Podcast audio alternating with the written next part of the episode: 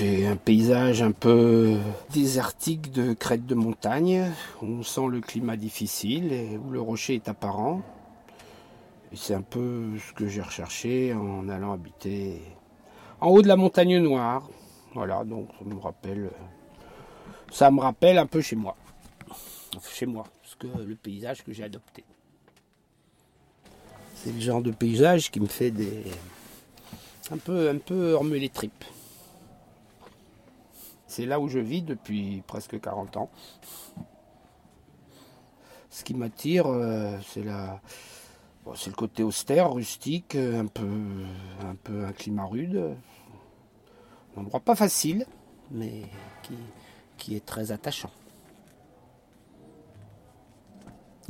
Elle ressemble quand même assez fortement à un coin où on passe avec mes vaches euh, tous les ans en transhumant et que j'appelle Himalaya, tellement, tellement ce coin me prend aux tripes quand je passe, quoi, parce que tu vois tout le Languedoc, tu vois les Pyrénées au fond, tu vois la mer, et puis tu vois rien du tout, parce que quand, quand il y a un peu couvert, tu vois tout juste la pointe de tes chaussures et tu es obligé de suivre les vaches pour pas te perdre, ça me prend un peu aux tripes, c'est une forme d'amour, je pense. Quand, il y a, la crête, mais c'est surtout la vue, quoi. Euh, peut-être c'est de la mégalomanie, hein, c'est de pouvoir dominer des hectares et des milliers d'hectares de paysages. Mais bon, c'est quelque chose qui que que je recherchais déjà jeune quand j'étais en ville, mais que j'ai trouvé.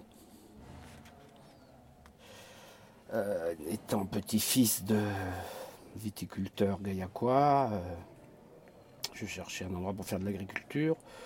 Et vu que l'agriculture tarnaise est quand même fortement patriarcale et assez bornée, euh, à l'époque, ça s'est quand même un peu ouvert. Puis c'était quand même la banlieue, la vallée du Tarn, la banlieue d'Albi, entre Albi et Gaillac, un endroit soumis à une pression, euh, une industrialisation et de voies de communication assez importantes, et puis de lotissement qui, quelque chose que quand même j'ai bien fait de fuir pour me retrouver toujours dans le même département, mais sur un, endroit qui n'a rien à voir. Et puis j'avais envie d'être paysan, parce que je voulais pas être agriculteur.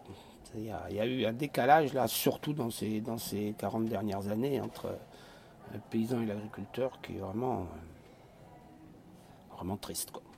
Je traverse les plaines euh, agricoles, j'ai vraiment pas envie d'habiter là.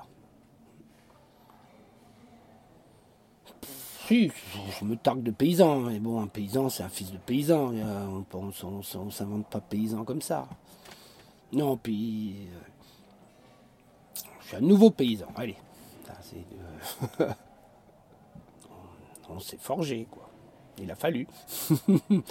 Parce que quand, on sort comme ça, euh, on ne connaît pas grand-chose. Hein. Quand on sort des écoles, l'école, je ne les ai pas finies, mais on n'apprend rien.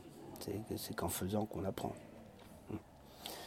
Disons que les, écoles t'ouvrent un peu l'esprit, mais après, euh, trouver un métier, ça doit te le faire,